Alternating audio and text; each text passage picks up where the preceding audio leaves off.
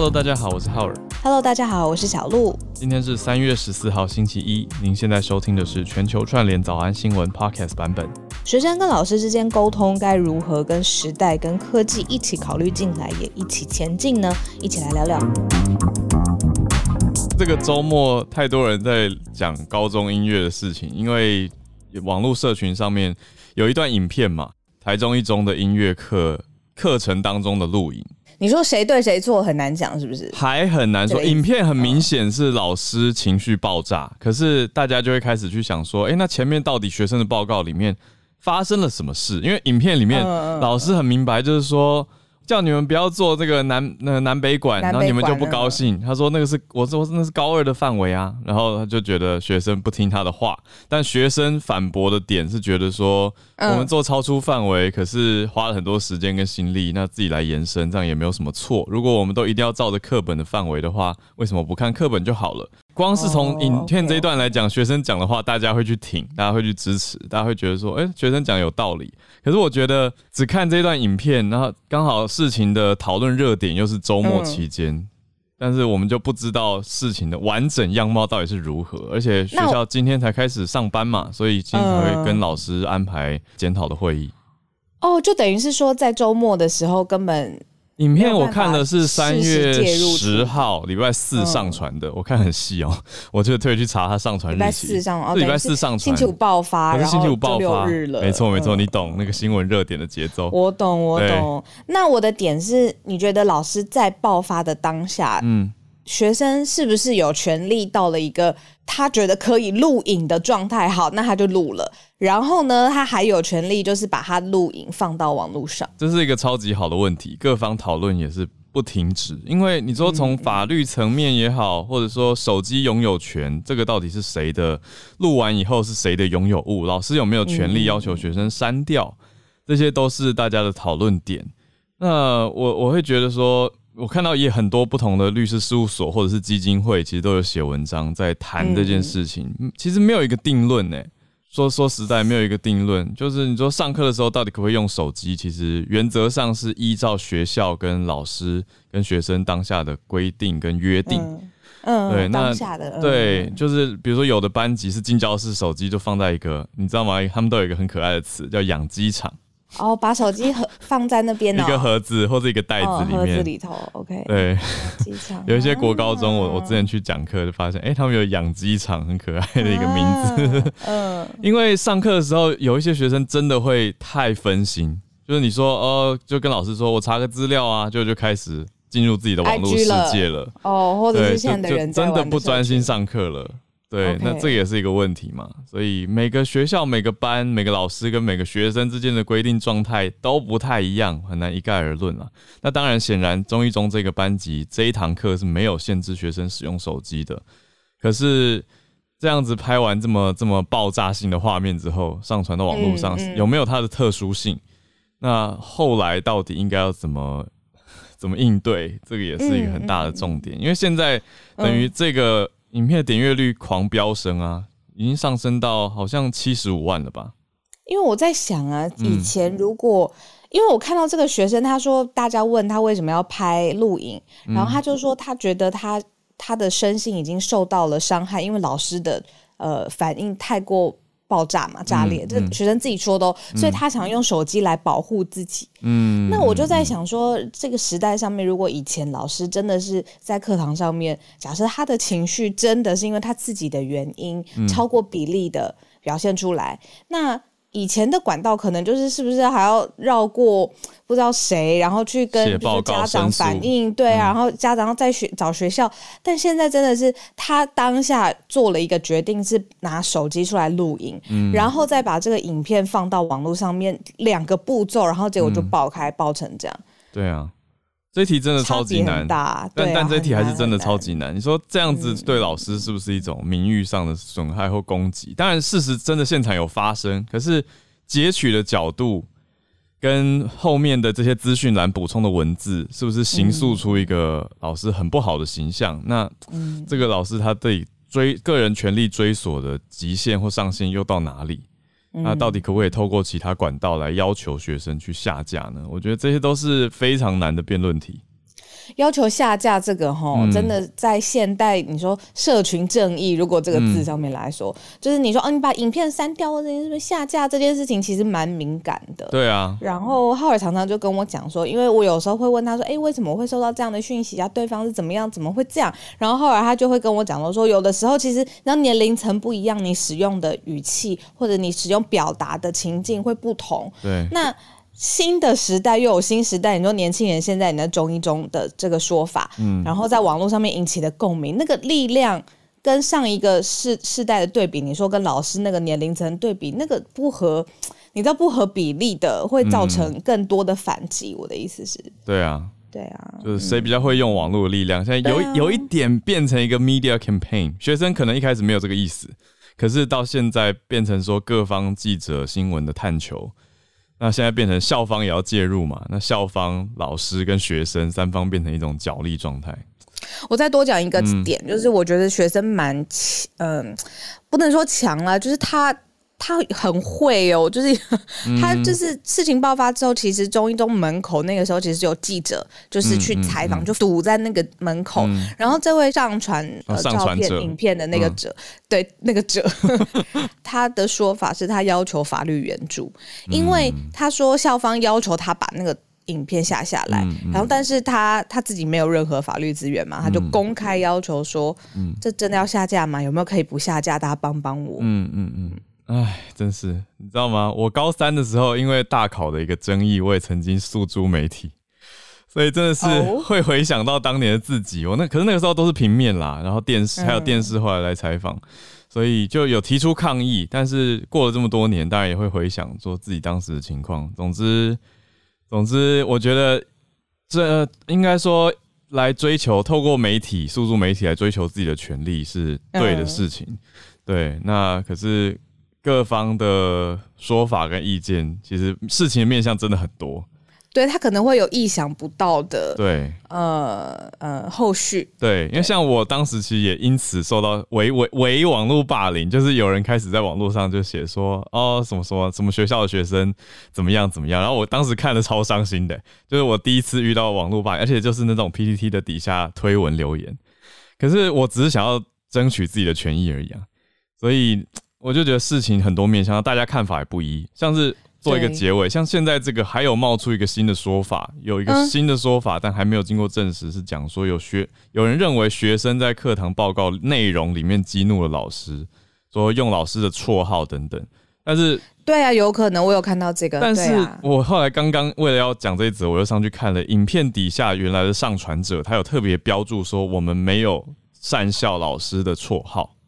也没有口出秽言，嗯、我想说这样现在开始有点罗生门，所以，然后但是问题是老师都没有公开对媒体回应。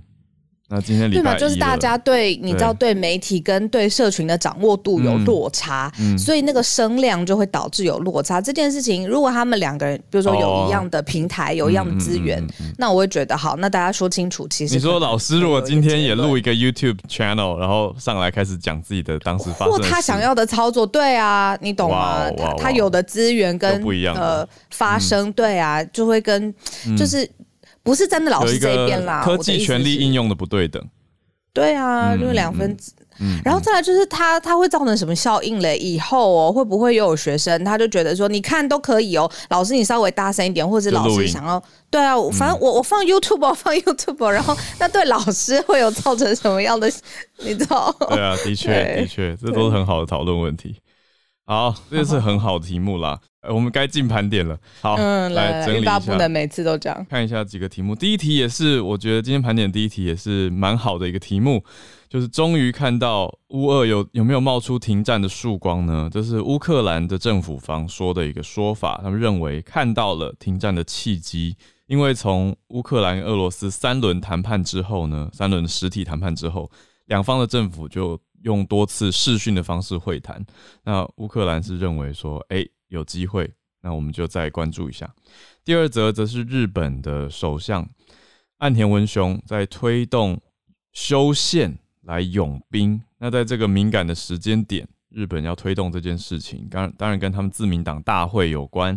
我们待会来讲一讲。第三题则是香港的相关疫情，还有呃整体中国的疫情哦。香港这边因为疫情死亡的人数超过了当时的武汉，那应该说到现在的武汉的总累积。那中国动态式清零其实也一直持续进行当中，甚至有官员因为当地疫情控制不佳而丢掉了官位。我们就一起来关心。那第四则则是 Google 的网络制裁，Google 要制裁俄罗斯的一些搜寻结果跟俄罗斯官方的媒体网站。就有人开始说，哎，这样子是不是违反了 Google 最一开始让大家自由使用网络的精神？也是一个很好的讨论题。我们就来看看，这到底算是自由精神，还是助长，呃，助长你说入侵他人国家的势力呢？所以我们呢要一起来看看这一题。那就先从乌俄开始讲起。现在呢，乌俄之间的谈判呢有一个重大的进展了，因为呢，现在战争已经持续两个多星期，快三个星期了。那现在也经过其中第一轮跟第二轮的谈判，那现在说乌克兰有代表团的成员，然后再加上呃总统办公室的顾问，还有俄罗斯方面的代表团，会有第三轮的谈判之后，现在呢工作小组已经接近。要签署一个相关的协议，那这个协议呢，就包括双方要停火，俄罗斯撤军，同时也签署了一个和平的协议，还要来修复乌克兰境内受损的，比如说大楼或是机构或者是基础民生设施，然后给予乌克兰安全的保障。那这个已经。在媒体上面有这样子的消息，而且列项列点出来了嘛？那已经非常明显，就是说这一次的协议当中包括了双方停火，所以很可能就是在看这个第三轮谈判之后的签署。如果签下去，这个停战的曙光，我就已经看到了。但是同时呢，接近签署协议的这个时候。到底要不要签？要不要真的是完全画下了一个句点？等于是到了最后紧要关头了。但是美国这个时候加码两亿美元的军援给到乌克兰哦，那。之前其实有一两轮的和平谈判，但是都没有任何的结论嘛，嗯，然后才进行到第三轮，说现在很可能接近要最后签署的时候，是不是真的会签署？得好好来看一下。但是和平的曙光或者是停战的曙光，现在绝对是国际上面都很希望可以赶快发生看到的。嗯，哎、欸，我又想到一题，要讲曙光还是曙光？对不起，好，都可以啦，都可以啦，都可以啦。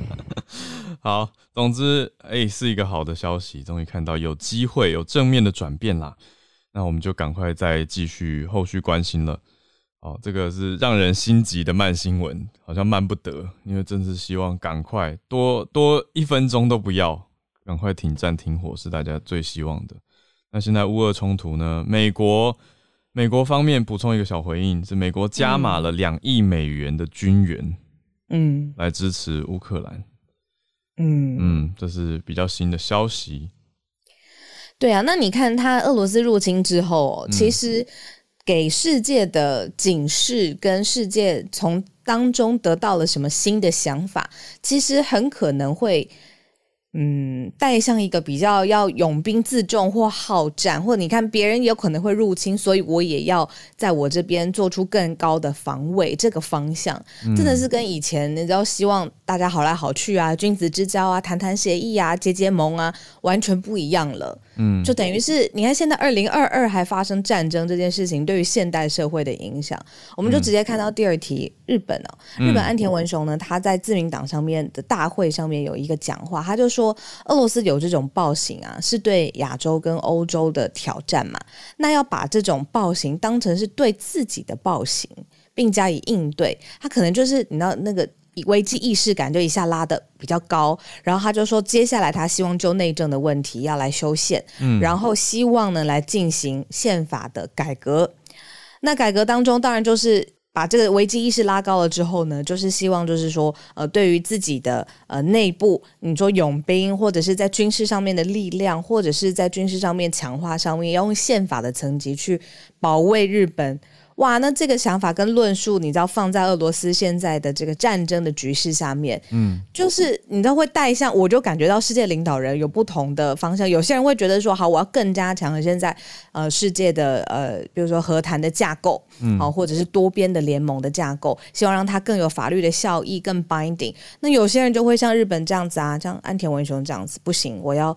我更硬起来，我之前那种做法是不不合理的，我现在要硬起来，让国力、军力、呃兵力都更好、更强大。嗯，这次真的蛮，我觉得蛮难得的耶，就是在内部国家内部，但是自民党的代表大会上，也是一个很公开的场合，岸田文雄就发表了十八分钟多的谈话，里面讲得很明白，讲说此时此刻乌克兰的无辜平民跟有前途的孩童。因为俄罗斯的侵略而失去宝贵生命，再次强烈谴责俄罗斯以武力单方面改变现状的方式侵犯主权跟领土完整。所以他的角度就是说，日本会跟全国呃全球国际社会一起来对俄罗斯实施强制的制裁。那说这样子的暴行要付出高昂代价等等，那也会很明白的支持乌克兰。那就说不只是在欧洲，也在亚洲去支持国际秩序的。稳定，这是岸田文雄讲得很明白的。那就接下来很自然的就连到说要加强日本自己内部的国防能力，那也要去审核国家安全战略等等的三个重要文件、战略的文件。那要加强跟美国的联盟等等，那就说就都一直把前提拉到俄罗斯这次的状态，就说俄罗斯这样的爆发让日本意识到这个美日联盟的重要性。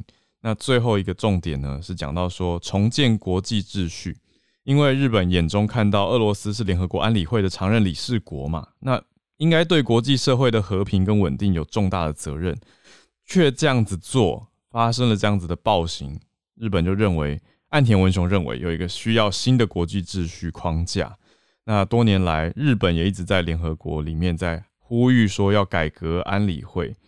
那现在岸田政府的领导之下呢，日本说会尽最大的努力来实现这个目标，所以这三项都蛮重大的。就是看到，因为日本在联合国当中也是非常发声有力的一个国家，嗯、对、啊、对，所以他们用这个角度来看，等于是看着乌俄的战争，日本也有点自危，嗯、那就要加强自己的身保护能力，那也要去看说在国际社会秩序上面是不是要做一些调整了，嗯。那这是日本的 take away 嘛？那对于台湾来说，嗯、其实台湾好像也因为这一次的事件有自己的呃很多人不同的想法跟反思啦。主要就是说，那我们保护自己的呃够了吗？或者是真的想做一些事情，不论是保护自己，或者是你说呃增加呃军力啊、呃，或者是国兵的呃水准，有什么还可以做的？嗯、我陆陆续续都有看到，比较像是说，好，那我要多再嗯多思考一下这种讨论。嗯嗯对，真的是，所以我们也看看到日本这样的状态，想一想周遭的印太地区、亚太国家。好，那我们来到第三则，香港的状态。嗯，这个看了还是蛮担心的。主要是有一篇呃一张照片吧，嗯、我最早在社群上面看到是一个前路透社驻香港的主任，他发在他的 Facebook 上面的，可能是因为他有蓝勾勾，然后所以就疯传，然后可能也是因为照片本身，嗯、就是他是一个香港伊丽莎白医院的病房，那有三位病床，呃三床病床上面是有病患，然后在接受治疗，但是这个病床。下方还有这个病房的其他空地，就是都是尸袋这样子。哦，那就是网络上面就开始下标，就是说这是呃人尸都在同一个地方这样子，嗯、呃尸袋摆满地，然后网络就崩溃了。然后很多人就在讲说，到底香港人做错什么？怎么会医疗系统呃崩溃成这个样子？那又有其他国家人上来留言，因为这个、嗯、呃驻就是驻香港前路透社。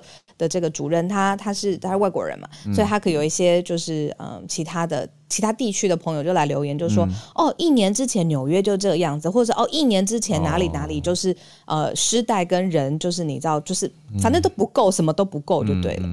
那我就回头去查了一下，现在香港昨天呃单日新增是三万两千，对。呃呃三万两千四百三十例的确诊。嗯、那从呃开始到现在。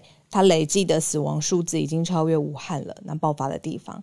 那同一时间跟大家补充一下，或者是讨论一下，就是说，因为我才知道，我跟香港朋友在台北吃饭，有一次发生地震，嗯，我才知道香港朋友是很少有地震的这种感受的，所以他们对于地震比较敏锐，也比较害怕。嗯，对。那结果没想到同一时间，因为惠州有发生了四点一浅层的浅层地震，嗯，结果就连带香港开始摇动。哦、那也就是在你知道这个状况，等于说可以经经历经历，就是香港有史以来最大挑战的同时，嗯，然后结果又发生他们不太呃习惯的地震，嗯嗯嗯，嗯，我看到最近香港很辛苦，嗯，真的，所以大家就为香港加油。啊、呃，就希望赶快好一点。我们也看到中国的动态是清零政策没有要改变，所以防疫的状态还是很严格。所以只要是当地有爆发疫情的地方，就是很严格的开始进行普遍筛检，就这些 PCR 的检测啊，等等等。像是很多地方我们也都看到这些消息，但是我看到的是说中国现在。本土病例很高嘛，的一千八百零七例，当然是高度严格控管的情况下。可是重所谓重，嗯、呃，应该说严重的地区，包括在东北的吉林，吉林这个地方的市有市长就官位被去除掉了。那我们都知道，这个应该说采取的措施都还是非常非常严格的。那整体来讲，是中国东北的吉林省疫情目前是最严重。单日新增的本土确诊病例是有一千四百一十二例，当然跟刚才香港的数字比起来是相对较低一些，而且香港刚的单日死亡人数来到两百多位，所以就是让大家特别担心的。但是以中国东北吉林省来看的话，长春市啊、吉林市啊，还有延边的朝鲜族自自治州，也都有一些些零星的病例。那市区的当然还是比较严重一些些。哎，所以就有市长也丢到官位了。嗯，我常常在想啊，以后政治研究的学者啊，嗯、真的会好好来看一下这一次香港到底发生什么事情，因为对比实在太强烈了。就是世界各地都慢慢，你说你说曙光或曙光，嗯、就是。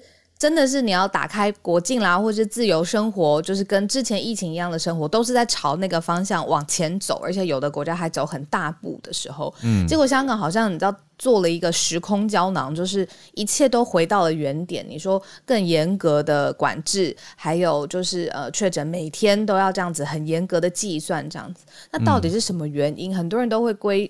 那说，其实是因为政策，哎，就是因为清零的这个从中国而来，从北京而来，要严格清零的目标，或是动态清零的目标，在香港当地实在太难执行了，有很多政治文化的原因，还有包括香港人本身，他就是很，你知道有个体主义，他不希望国家用这么强力的手段去限制他，包括打疫苗这件事情，那他就会对这个呃要。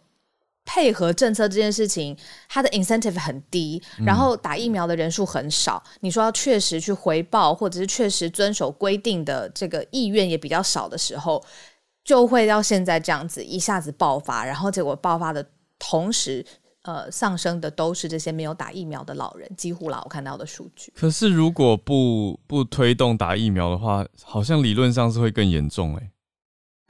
呃，对他们，对对对，他没错没。嗯政府是希望可以要就是大推打疫苗，嗯、但是他的手段跟方法是香港市民比较难接受的。嗯，对，没错，反而就是他的这个方式，对，造成了大家说不想打呀，嗯、我不相信、啊、理解，这样可以理解。对，对嗯，就是如果让大家自由选择的话，大家看着疫情的动态变化，对啊。可是当然现在很难用事后诸葛或者回推，可是这的确是一个。可以说是关键的因素了，就造成民众感受落差的因素。好，那只希望赶快疫情趋缓下来，因为现在真的是延烧得太严重了。就像是你刚刚讲的一些国外的回应嘛，就看到了一年前很多城市特别严重的情况，也会让大家想到说啊，香港现在全城的状态。好，那我们在。祈福的同时，我们还是来到第四则。第四则讲到欧盟跟 Google 对于俄罗斯议题的对抗。因为刚刚讲到的 Google 要删除俄罗斯媒体的网站，嗯、不是 Google 自己主动提出来的，而是欧盟要求 Google 要删除的。但是 Google 现在就很犹豫了，就是欧盟这样提嘛，嗯、因为欧盟很明显现在就是觉得说跟俄罗斯有一个对抗的关系，对，应该要制裁它，嗯、所以就提了说要禁止任何的媒体宣传。在三月初的时候就已经讲了嘛。就讲到说，欧盟要禁止 Russia Today 还有 Sputnik 这些俄国所谓官方媒体，呃、对，在欧盟的 campaign 或任何的宣传活动。那后来也要求了 Google 要删除这两家媒体在欧洲地区的搜寻结果，还有任何用户在社群媒体上面发布关于这两家的贴文，就是有人如果转发到 Facebook 或者是你说其他地方，那也欧盟也要求 Google 说，你不要显示出来，不要显示在搜寻结果。那现在 Google 是关闭了部分在欧洲地区的 Russia Today 搜寻结果跟官方网站，但是其他地区还是搜寻得到。嗯，但是就提到说，主要 Google 是宣布这两家媒体对这两家媒体采取行动，可是关闭他们的 YouTube 频道，还有阻止他们透过 YouTube 广告赚钱，意思是没有在欧洲全境封锁，可是在一些地方有有提出来。嗯，但是也有很多人说，哎、欸，这样子的话，你是不是 Google 这样做到底还有没有网络自由？对、嗯、这个辩论就就会很多了。哇，这真的很难呢。你看，也没有想到当初创一个让大家可以搜索资料的平台，然后现在要面对战争的时候，你要不要制裁一个国家的内容？对，那这样制裁又被人家说你是不是在做 censorship？就你是不是言论审查？啊、你这样你这样是不是一个很中心化的资讯控管？等等等。嗯所以真的是蛮难的。好，他要是可以做到的啦，铁定是可以啊。讲到这个，我以前用过俄国的的浏览器，耶，长什么样子啊？长得白白的。可是我我你知道我当时的想法也很奇妙。我当时想法说资料不想给美国，不想给中国，我还是给俄国。你觉得俄国看不懂是不是？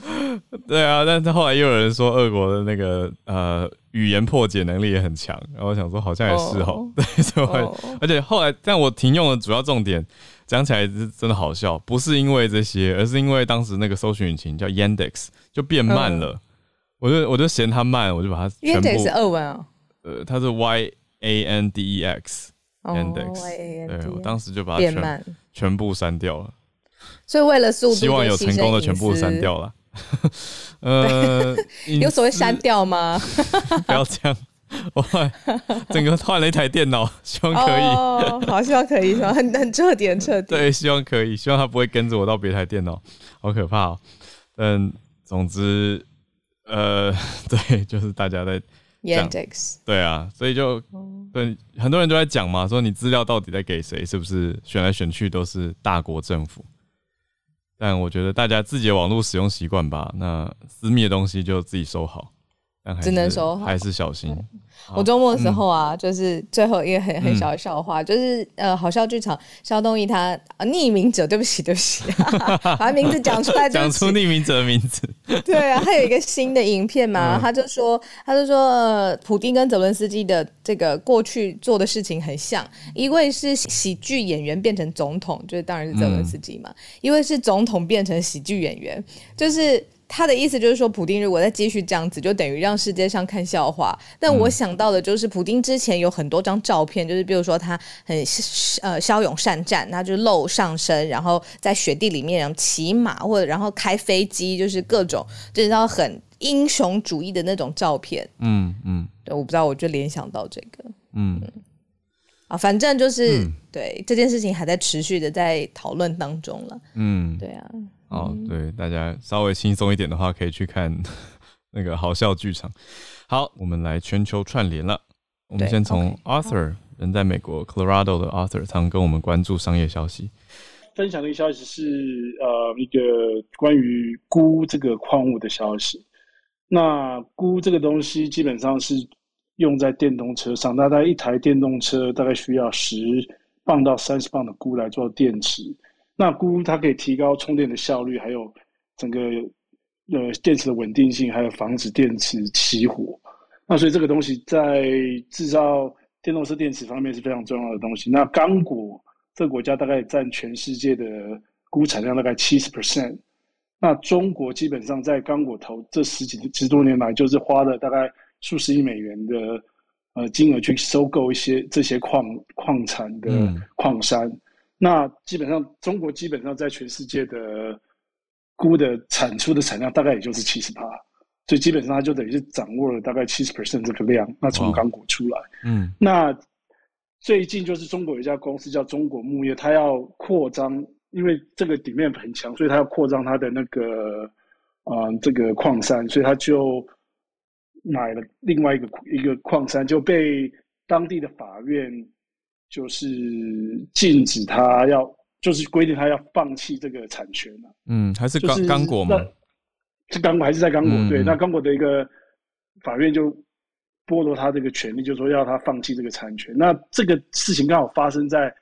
啊、呃，美国派了拜登政府派了一个呃访问团到了刚果去以后，然后讨论完以后，刚果政府就下了这个决定。嗯，那就有一点点这种两国在竞对这个钴矿的竞争方面，可能有些后面的角力了。嗯嗯，那这样子，如果这件事情如果真的就是成了以后，那可能对这些中国在非洲的这些矿产的投资方面可能会产生一些影响，所以后续还要看，就是说到底欧洲这呃非洲这个国家会不会因为从这个 case 开始，就是开始感觉到说中国对对嗯非洲的这个矿产的控制是会产生一些影响，因为基本上刚果这个国家长以前就有历史，就是说因为某种矿物被越来越重要以后，它就会提提高它的价格，然后开始缩限那个本来。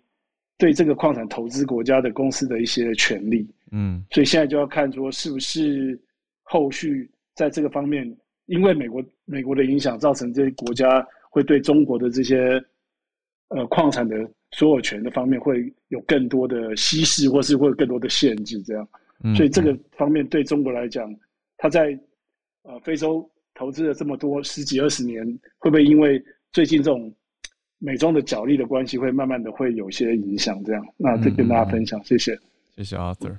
哇，我不知道中国占估百分之七十的全球产出，这个就是一个很大的控管了。好，谢谢 Arthur。好，那我们再连线到上海的 Kelly，Kelly 回到上海了隔离完了。是的，哇，那疫情，嗯嗯，回到上海之后隔离出来之后，疫情就大爆发，有点觉得，嗯、对，其实。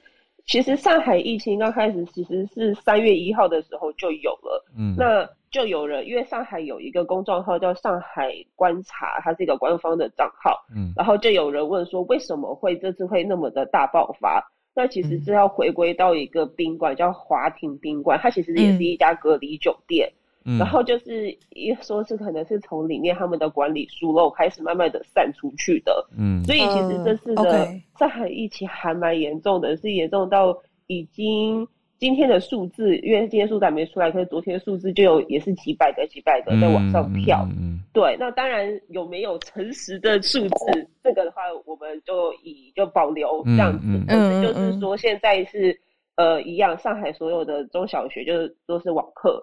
然后，嗯、然后就是像我有我的室友有在上一些呃，可能补习啊，对额外的课程也是停一律停课，嗯、娱乐场所也是停课，哇。也是也是停止营运这样子。嗯、然后就是现在的区像。呃，像大家都知道，像虹桥的话也是商务区嘛。那上周五的时候，就是在我隔离出来的那一天，他们也是全部的商务区的人都要做核酸检测。嗯、那现在的话，其实上海可能没有像深圳那么严重，可是上海现在也是几个小区几个小区开始这样子去去呃封小区，因为可能会有呃接触密接的部分。嗯、然后现在的话，现在已经。我刚刚我刚刚同事早上看新闻是说，现在已经就是可能所所谓的决赛圈已经要到一些比较市区的范围了。嗯，所以现在其实还对于像对于像我啊，还有一些我们同事，像身边的人都还蛮紧张的，因为很怕在办公室就被宣布说，哎，不能出去了，只能在办公室就是呃就是被被隔离这样子。那其实。其实大家都很恐慌，就是我的身边的朋友都还蛮恐慌的，甚至像我的话，今天还下单了沐浴乳，已经 感觉要随时备战在在公司的感觉。Oh. 对，所以所以现在的话，上海的话，嗯，对，买物资，甚至可能、嗯、可能像公司有讨论是不是要买睡袋，就是可能可以给我们这边的租户使用。哦，对，所以现在可能很多公司都是所谓的 work from home 为主。嗯，对。那现在上海疫情就是也是一直在往上攀升，可是就是上海政府是希望是可以尽快压下来。那当然，其实也有人说，这次上海疫情可能是因为上海之前都接收了很多从香港就是回来的民众，嗯，所以有些网友有有有点怪罪，说是不是因为是是不是上海打开门户让上让香港的人进来，所以就是香港不论香港念书工作的人进来，才会造成就是疫情大爆发。可是这个其实就有一点霸凌了啦，我觉得。嗯，我很担心接下来在台湾会发生一模一样的事情，因为我知道很多很多香港人回来了，嗯嗯，就是之前是台湾人，然后在香港工作这样。是，对，因为我有看到一篇网络文章，就是说，就是有一个在香港隔呃香港回来的学生，然后他就有说，他出来之后被人指指点点啊，都说是因为是因为你们，所以上海疫情突然也就是被一些上海的老人啦，所以其实我觉得就是这又好像做成一个霸凌的行为。对，当然就现在希望就疫情赶快结束，但是我觉得应该是所有人最希望的。嗯，谢谢。哎，Kelly，那上海跟深圳现在还有其他地方，是不是好像同一时间都有不同不同的，就是又爆发？就是应该不是只有上海，对，对不对？嗯，对，其实不止上海，其实因为像我知道的是，其实可能各个城市都会有，只是因为最近深像深圳爆发的比较严重，已经有封城了。然后上海的话就是几个小区，几个小区。可是因为上海毕竟上海封城可能是不太可能的，因为如果上海封城的话，可能全中国的人民都会很慌。因为上海毕竟是一个可能对，可能是个金融，嗯，也在就也就是算是一个蛮繁华的城市，所以可能是可能是会比较，如果上海封城的话，可能就是大慌乱。就像相对于如果北京封城，嗯，那想想看，可能可能就是会会造成多大的慌乱。那其实像现在他们各个的。呃，不论是观光景点，其实有一阵子，其实苏州、杭州，就是这些呃浙江的城市，其实也是有疫情的。嗯，对，只是说现在他们的措施就是他们会做所谓的。就是可能如果有发现，就是呃做核酸检测，就像刚刚说的，希望可以清零，所以就是做核酸。嗯，然后再来的话，就是说他们会给环境，就是可能像呃你的住家或者是说一些观光景点，他们也会给他们做环境的核酸检测。就像说最近北京故宫也才刚才刚做完他们的环境呃核酸检测，最近是阴性之后才会开放给民众进场。哦，是的。就还是用比较严格的方式，就希望能够把每个都抓到，而且啊，对，不好意思，我用“抓到”这个词，就是能够掌握到每一个确诊者，然后减少到对，我、嗯，对，是的。可是这样当然也是会引起很多人不满了，因为其实这样对一些生意，就是可能有人在工作啊，或是什么都多少会带有影响。其实当然，其实也有现在有些呃大陆的年轻人什么的，嗯，海外回来或者什么也会有讨论说，为什么我们为什么大陆不能跟就是。亚洲国家，或是为什么中国不能跟呃欧美国家可能一样，可能是病跟病毒共存？嗯，对，这个也是他们，这个也是现在会有些人提出，因为其实这个带给很多人太大的一些冲击了，嗯嗯，就不论是工作还是生活，嗯，特别是有在国际移动的青年人，是，对，是的，Kelly，对啊，哇，这个互相联动的状态，因为中国跨城市移动的状态一直是蛮频繁的嘛。所以现在也让大家会比较担心一些。好，希望你不用 在办公室隔离。好，那我们再继续连线到香港，Bernard。就是刚刚 Kelly 讲到那个就是封城，深深圳有封城的，我就稍微补充一下。就是从其实那个也是很突然的消息，就是从今今天的凌晨，然后就深圳政府就宣布说，从今天起到呃周日，嗯、然后这总七天的时间就会展开三轮的那个就是。呃，封城的全民检测，嗯，然后这个时候就是所有的呃工作基本上都是呃呃基本上是所有保障香港政府的政府机关，然后企业或是那个行业，比方因为比方说那个就呃一些运输啊那一种的话，就除外之外的话，嗯、所有的居家。一律都是居家办公，或是那个在家学习。所有家，呃，这所有的交通工具啊，或是那个小区的，然后是产业园区的，所有都全部就是封闭。所以就对，所以就这个时时间，就是我也是，其实我个人就刚刚有说，刚刚有讲到一些就那个网络霸凌啊，嗯、就是其实我有那个。我有在，我有其实我有在一些社群上有有一些就是那个小小型的那种社群，就是自己人的，嗯，然后有时候就是就最近都是有被骂到说为就是无缘无故就被下水说为什么你们香港要把这个东这个疫情要带到中国去啊，然后你们就是害死、嗯、害死很多人啊，怎么的，就是。嗯无形当中也是有一些那个压力的，但就、嗯、对，就平常心就好。然后呃，嗯、我想要分析，然后另外我想要分，今天我想要分享的就是，呃，最近的又来了一批新的移民潮，所以就给大家分享一些，这分分享一些数据。嗯，然后从二就是分享从从二零一九年的修例风波之后呢，嗯、就是连续两年半一直就是有移民潮的呃。趋趋势，在从二零一九年底呢，这香港人的净流出了，就是有一点，就是有一万人，嗯，到二零二零年底了，就二零二零年底了，就有九点六四万人，二零二一年底了，有二点七三万人，就先总共算起来的话，就十三点三八十三万人左右，就已经有离开。二零二零好多，二零二零年对，就是那个呃，那时候就是呃呃。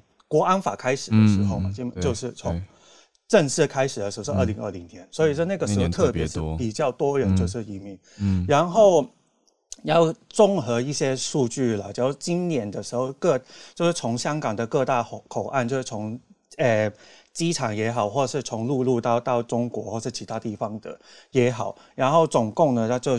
呃，进出人口有已经有到七点一万人，这是二月的时候，嗯，然后六点三万人是香港的居民，嗯，然后如果用这样子的数字讲的话，我们用其过去几个月的来比好了，就是十二月份的时候呢是一点六万人，然后一月份的时候是一点五万人，你就看到这个，呃，比例也是有差了很多，就是从六六点三万，然后到啊二零一二年二零一二年的全总共离开的人口是二点。二点七三万人来比的话，已经有二点四倍的差异了。嗯，然后你，然后就这个数字呢，也是也有反省，有反也有看到说这个是呃连续十四个月呢，就看到有有进出境的状况，已经这个也是在过去的统计来讲的话，已经达到巅峰的状况。嗯，然后其实你是问说，如果有人问说，这是这是一个呃。突然间来的趋势嘛，也其实也不是。其实那个，如果从翻查，就是从香港回归之后的二一九九七年，直到呃今上一年的年年上一年的笔记来讲，然后有五十次五十次的统计，有四十四次的净流出的。但是在所有的净流出里面的话，相对来讲的话，这一次的趋势是比较呃高，就是那个。那个统计来讲是比将之前的所有的数据来讲是比较高的，嗯，然后政府在数呃公布这个数据的时候，他们就表示说，这香港作为一个国际的城市，所以人口的流动性很高，这是一个呃蛮常见的事情了，嗯，但那个呃净移的呃，如果呃移就是我呃移民出去的香港居民的话，就是有不同的呃。原因了，所以他，因为他们也没有做实际的呃分，就是有做调实际的调查，所以没有没有直接就是问到美国人的为什么要离开，所以基本上的统计，基本上一般的分析来讲的话，他们是以工作啊、读书啊，或是移民相关的东西来呃分，就是一就是离开香港去的，就是，嗯、但有一些基本上的一些因素啦，就是。呃，刚刚讲到的就是国安法，然后上一年的呃立场新闻，然后到呃重新闻这些比较是呃新闻媒体能够发现发。然后宣泄自己的那个就是言论自由的一直被压缩的状况啊，或者是呃，如果是用移民来用移民这个事情来讲的话，二月一月到三月，今今年一月到三月的时候就是新学期开始嘛，所以也是这个为什么这个时候可能就会有比较多人去移民到外国去，也是这个、嗯嗯嗯、也有可能这个因素出来了，嗯、也有可能有也有一些人就是觉得说就是呃。在一香港一直在动态清零，也是受不了，就先出去有一些求学或生活工作，对，然后再之后看疫情结束再回来香港，也是有这个可能性，所以就是不同的因素，所以就呃，以上给大家就是参考一下。嗯，谢谢 Bernard。对，也要就是保重，然后注意健康。嗯嗯。第五波疫情。是的。好，那我们再连线到一粒百优姐姐姐。对，正在当老师的姐姐，觉得要维持健康，不只是身体的健康，也有是心理的健康，这两个都好重要。嗯、是，那我我现在看这一则新闻，就是老师跟学生冲突的消息出来之后呢，我注意到一个很有趣的现象，就是距离教育圈越远的人，越急着在这件事情当中表态。嗯，那我我自己因为深陷其中，是我觉得反而。需要多花一点时间去澄清或者理解。嗯，嗯，嗯，那我可能分成几个层次来跟大家说，我看到的这个老师跟学生冲突之间的问题哦。那第一个是老师在呃在讲这个南北馆的时候呢，他把他呃是比较倾向说，可能这个东西是一个送葬曲，是一个 C 手米的东西，那不是我们这个部分这个范围要讲的。那我觉得。因为他先先这样子丢出了一个其实破绽百出的说法之后，让学生找到一个可以攻击的点，那就会让整个感受上面是老师你有权利，可是你在这里却出现了一个破绽，然后在学生跟老师之间冲突或者是关系比较紧张的时候。它就会变成大家集火，或者是说用一个比较负面的情绪来互相呃交流的一个过程。嗯，是我觉得其实 Howard 不知道有没有这样的过程哦，就是说，可是我觉得，我觉得老师的意思不是不是说签亡魂有问题不能讲诶，我觉得他他是说还给我签亡魂，他意思是说你们在报告里还提到这个部分，他他不喜欢，对，比较像是他主观的不喜欢。对，可是我觉得这个过程一定是在前面有一个故事铺陈，是我们没有看到的。嗯、对，看不到。就是说，嗯，对我我们在教育现场其实很明显可以感觉到说，到底现在这样做是对是错？很多时候，如果你只看当下，那是看不准的。嗯、我我这样说好了，其实，在教育的工作里面，很多时候叫让子弹飞一回。嗯，就是说，老师他现在去讲这个比较重的话，或老师他现在做了一个比较情绪饱满的表现的时候。他不见得是它字面上的这个意思。那我们过去可能在没有网络时代的时候，就会觉得，哎，这个消息可能不会被放出来。然后到了某一天，他们就和解了。我我举个例子好了，像大家如果以前看过一部电影叫《放牛班的春天》，嗯，有，你去看的，当时其实也刚好是音乐老师嘛，嗯，他跟学生一开始的互动也非常的恶性啊，嗯嗯。可是他透过那个过程当中，他是要推动他某一些理念去达成的时候，嗯、最后的结局至少师生之间是好的。嗯，那我我要讲的是说，其实我我在看这个过程会觉得很很遗憾，是说他是两个世代之间没有对话的结果，就师不是。师不知生而生不知师，他们两边其实互相不知，而且互相其实已经有一点哦负面情绪在恶性循环了。就你去看那个老师，其实在八年之前，其实跟学生就有过冲突。我相信在过去这八年的期间里面，他在学校里头被学生的风评一定也不会太好。嗯，那这个时候就出现一个状况，就是说，你我们身为一个教育工作者，在看到自己或听到自己被说成这样的时候，而且往往传到我们耳朵来的时候，已经是覆水难收的地步了。因为就我看到的，有有人称呼甚至称呼他为某一个艺人，他是在嘲笑他的身材这样子。我认为这是对一个人基本的尊重，甚至也是一个老师他尊严的底线。那这些底线都被踩破的时候，我觉得他会有一个负面的表达是很可能的。嗯，可是。如果说我们身为师长没有办法去调整自己的负面情绪，或找到一个好的出口，或找到一个好的沟通模式或沟通平台的话，我们要思考是不是自己现在必须要调整。那也就是说，我我认为其实大家都很喜欢讲谁对谁错，可是我们在教育现场很常感到的是。没有真正谁对谁错，因为每一个人都有自己的立场跟自己受伤的地方。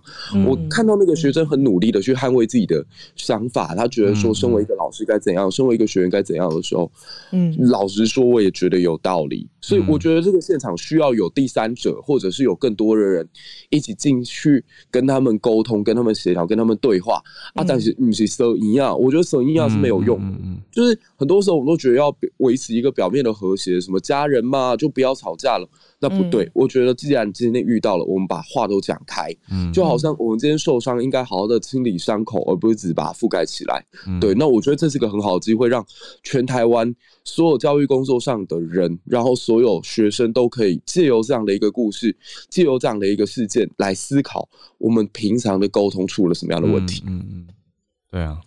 讲的算第一线对对啊，觉得要更多的思考，呃，慢一点，大家慢一点，不是说哎、欸、部分的影片我们看到，然后就觉得哦断定全部一定怎样？对，就大家也没有看到学生的报告啊，那报告内容到底如何，然后也不知道平常师生相处的状况，这等于是一个切片，但是其实干应该看到的是师生之间平常更长时间的相处状态，那有更多需要去慢慢来思考的东西。谢谢姐姐。好，谢谢。那我们再连线到助战专家林氏璧孔医师。对啊，谢谢孔医师。是，我先想说一下中国，再回头说一下香港哦。嗯，那个中国这次疫情，我觉得真的不是很寻常。嗯，因为大家看一下这两年以来，除了一开始的武汉了哦，嗯，其实中国几乎都是非常非常零星的案例。就算偶尔有有一个哎忽然爆发怎么样，它也可以用非常。快速的速度，比方说，它一个城市就直接普筛了，嗯，而且是还连好几次普筛，然后就很快的就压掉。那当然，中国的数字公布的那个数字到底是不是真的那样，其实就很多想象空间嘛。因为你知道他们很严格，你假如当地控制不好，那个是会被拔关的嘛，没错，所以就非常严嘛。那所以这一次我觉得不寻常的是，它的数字。跳太快了，嗯，那已经是已经两倍两倍好几天了，而且不要忘记，他们其实中国是把呃无症状感染者没有当做确定案例，嗯，可是无症状感染者他这次也报很多哈，好像大概六七成是无症状，嗯，所以我看前天吗，已经整个中国是破，我忘记是一千五还是两千例还是三千例，忘记了，嗯，就是。过去这一个礼拜的好几天，那其实是两倍两倍这样上来的哦。嗯。那当然，大家看到台面是以东北或是上海、深圳这几个地方。嗯。那深圳前天已经封城了嘛？哦。嗯。我其实自己这两天就一直在想，哎，上海没有封城哦。嗯。因为通常他们在案例有一点零星的时候，可能动作就会做得非常非常大。嗯。就是我刚刚看到有有人在那个留言里说，上海好像是唯一没有。整个中国没有采取清零，那个上海市长说没有 用清零，因为就是很国际化嘛，哈，它有非常多国际的航班，其实都没有停掉。嗯、然后我看上里面好像有一个数字是最最近啊，的确是从香港到上海有有蛮多人入境哦，嗯，那。可是我我觉得刚刚听到那件事实在太荒谬了哦！现在怎么会回头来怪哎，都是香港人把这个病带带来上海，然后造成那么多死亡？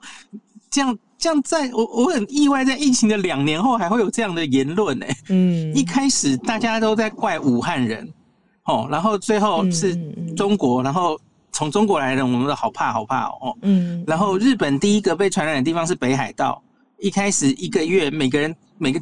日本人都在怕北海道人，都在霸凌北海道人，就不要跟北海道来。然后后来变成整个欧洲人都很怕意大利，嗯、然后最后全世界都很怕欧洲。嗯，那反正这样没完没了，这个病毒就是到处传嘛。嗯，那你你这样一直怪什么地方把病毒传过来？这是什么？现在已经全世界到处都是 Omicron 的时候，怎么还会有这种想法哦？嗯，然后另外是我觉得，呃。中国跟香港现在面临的事情其实是这样的哦，全世界都已经这个病毒烧了两年了，然后我一直跟大家说期末考，期末考哦，全世界其实这些国家就是小考不断，然后最后现在已经好像已经身经百战，然后已经找出一个整个这跟这个病毒共存的模式了哦。嗯。可是现在香港接受到的，他他是被迫。考期末考的哦，他跟澳洲、纽西兰还有呃，还有哪里？那澳洲、纽西兰不一样，澳洲、纽西兰也是挡了两年，挡得很好哦。嗯，然后他他等于是主动开了哦，他就让病毒进来了嘛。他他觉得自己准备好了，疫苗打够了，跟民众的教育够了，药物准备够了，好，我们勇敢的走向共存。嗯，好，可是香港跟中国我是遥遥无期的，好像就一直原本就是想清零清到天荒地老，嗯，所以他根本没有往下一步的准备，嗯，那你看香港的老人家就其实就等于这一年其实都守得很好嘛，嗯，所以根根本没有想打疫苗的强烈的愿望，然后民众因为清零下的教育，就是反正就把病毒挡在外面就好了，嗯，然后就对这个病毒其实是充满了。他们对病毒的认知，搞不好还停留在两年前。嗯，这两年因为反正自己疫情控制的很好，他他反正就根本也不需要再去精进自己对病毒的认识哈。我相信国家也没有非常详尽的解说哈。嗯，他们就等于就是在保温瓶里，在温室里生活了两年。好，然后可是现在全世界各国你都不能避免的，一定会面临期末考的状况。结果烧回中国之后。他们发现自己跟两年前所在的位置其实差不多，嗯，民众对病毒是一样恐惧的。然后呢，可是疫苗又没有打好，没有打得非常好哦。我不是很确定中国的疫苗到底打的，因为他们所有数字都不是很透明哦。嗯，那他有公布一个数字了哦，就是老人家也打了多少剂，嗯。那他也没有说比例，然后我也不是很确定那个数字可不可信哦。嗯、那我相信那些多半都是灭活疫苗，所以假如这个疫情烧回去，真的让中国面临最后期末考的时候，我觉得那个有可能是变数非常非常大的哈。他们可不可以微软着陆？我觉得是完全另外一回事哈。然后香港的话哈，我觉得现在大家都很。关心就是香港为什么今天会疫情这么严重？哈，那个伊丽莎白医院的那张照片哦，我觉得就是很难想象为什么那会发生了哦，因为它可能就是反映医院真的是人力呃完全已经、嗯、对对对，他才可能让哇，怎么可能那个尸体听说是好像是像是太平间就满了啊，然后家属要来认领，可是。嗯家属又被隔离或者什么的，就很多因素都可能造成那种状况嘛。哦、嗯，那所以可是很明显的就是香港目前看疫情严重与否，一定是看死亡数嘛。哦、嗯，那个死亡数是比较不太能掩盖，或是嗯呀呀呀，那真的蛮严重哦。每两百多是每天嘛。对，单日。那其实它已经破千了吧？在破两千了，在这一次 Omicron 疫情以来。嗯、那我我上礼拜其实就。因为我们讨论香港疫情已经大概两三周了哦，嗯，然后我就稍微整理了一下七点，我我我觉得这次香港为什么会这么严重，其实有多重原因啊，嗯，那我我自己觉得其实不是清零路线的问题，因为台湾这一阵子不是也有清零跟共存的的辩论，嗯，可是我我自己就一直觉得清零跟共存根本就是不同疫情阶段的选择而已，嗯。对啊，你你还可以清的时候，像中国大陆，直到上周，嗯，或是此刻为止，它还有机会清零嘛？嗯，它还可以把它清得很干净，所以它不需要现在就走向共存了。嗯，这两件事其实不是冲突的。嗯，所以假如它多半的城市还是都是零星个案，它当然还是可以做他原本这两年做的事，然后能清零就清零。嗯，然后你真的清不掉了，像香香港现在这样的话。你在准备往下一步走嘛？而而这两步其实做的事情，其实还有民众的思维都不太一样。嗯，那我觉得这这没有没有你一定要选一边，然后所以清零的思维完全是错的。没有清零的思维，让中国这两年或是台湾的这两年，其实我们就呃呃经济都有一定的发展，然后我们的 GDP 甚至还是升高的，对不对？嗯，所以我觉得那没有一定的对错，那只是不同防疫阶段。你能够把它挡在外面，当然就挡在外面，这样很好嘛，哦。嗯。那假如像现在 Omicron 的传染力已经这么高了，你还要维持这样子坚壁清野的清，你付出的代价是不是值得？这是现在大家开始怀疑的事嘛，哦。对。你你还是这样子动辄就去清了，可是事实上多半的人打完疫苗的话，阿叶就是轻症嘛，所以到底还要不要这样防他清他？这当然是可以讨论的事，哦。那我自己觉得很快的讲一下香港的几个原因，为什么现在会变得那么严重？哦，第一个就是他们没有应对大规模社区感染的经验，就这两年其实都守得很好嘛。那所以他们没有提早规划下一步要怎么做。那轻重症分流没有做好，他一开始人增加太多的时候，没有让这些人，那让这些人全部都塞去医院了哦，所以公立医院就被塞爆了哦。嗯、那第二个是 Omicron 的致死率没有其他国家看到的低，因为他们在过年前也跟我们一样，一直就有这种声音嘛哦，嗯、说我们不要跟中国大陆一直一样动态清零了啦，也该与病毒共存了，有这样的声音没有错。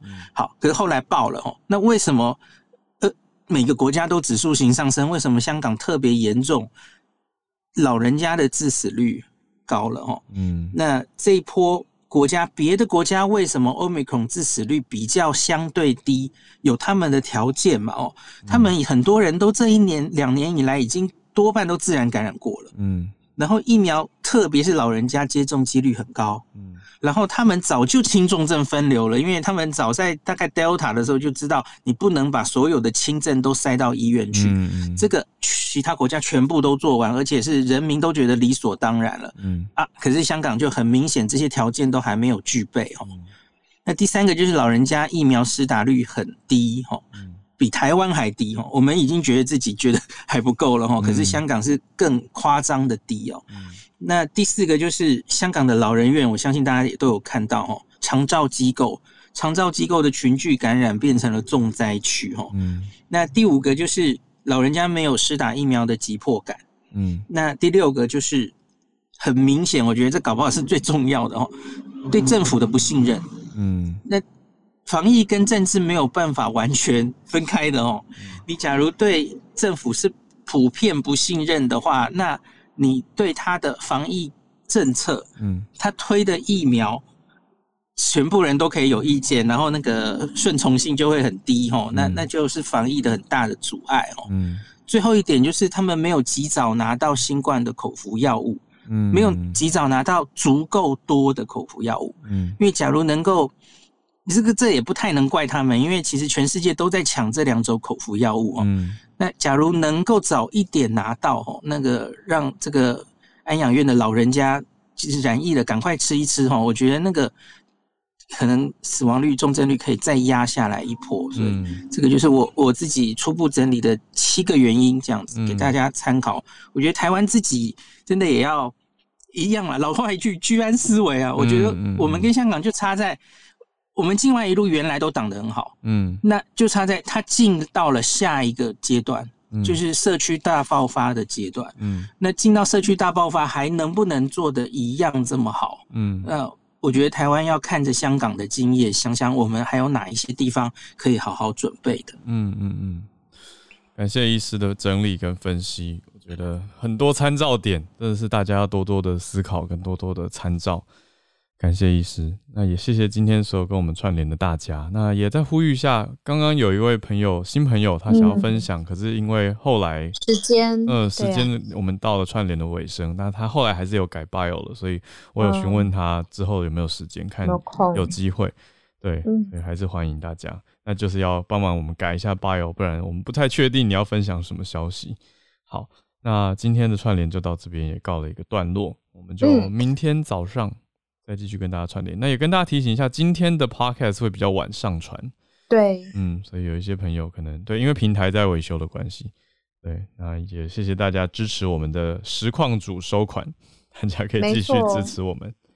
可以预告一下，就是明天，嗯，有一位媒体的朋友，嗯、媒体界的朋友，他人在乌克兰，嗯、他可以在八点半的时间跟我们一起，哇，啊，串联，对，所以。哦呃，所以明天的时间，如果真的是关心，很关心，就是现在，哎，现场发生什么事情？嗯，明天可以听到第一手的，嗯，啊、呃，他呃看到的，然后感受到的，可以跟我们分享。嗯嗯，哇，对，嗯嗯，非常非常近的感觉。好，谢谢。那我们就明天早上继续跟大家串联，嗯、欢迎大家来串联收听，也分享我们的房间，跟分享我们的节目 Podcast 给更多人知道。谢谢大家，我们明天见。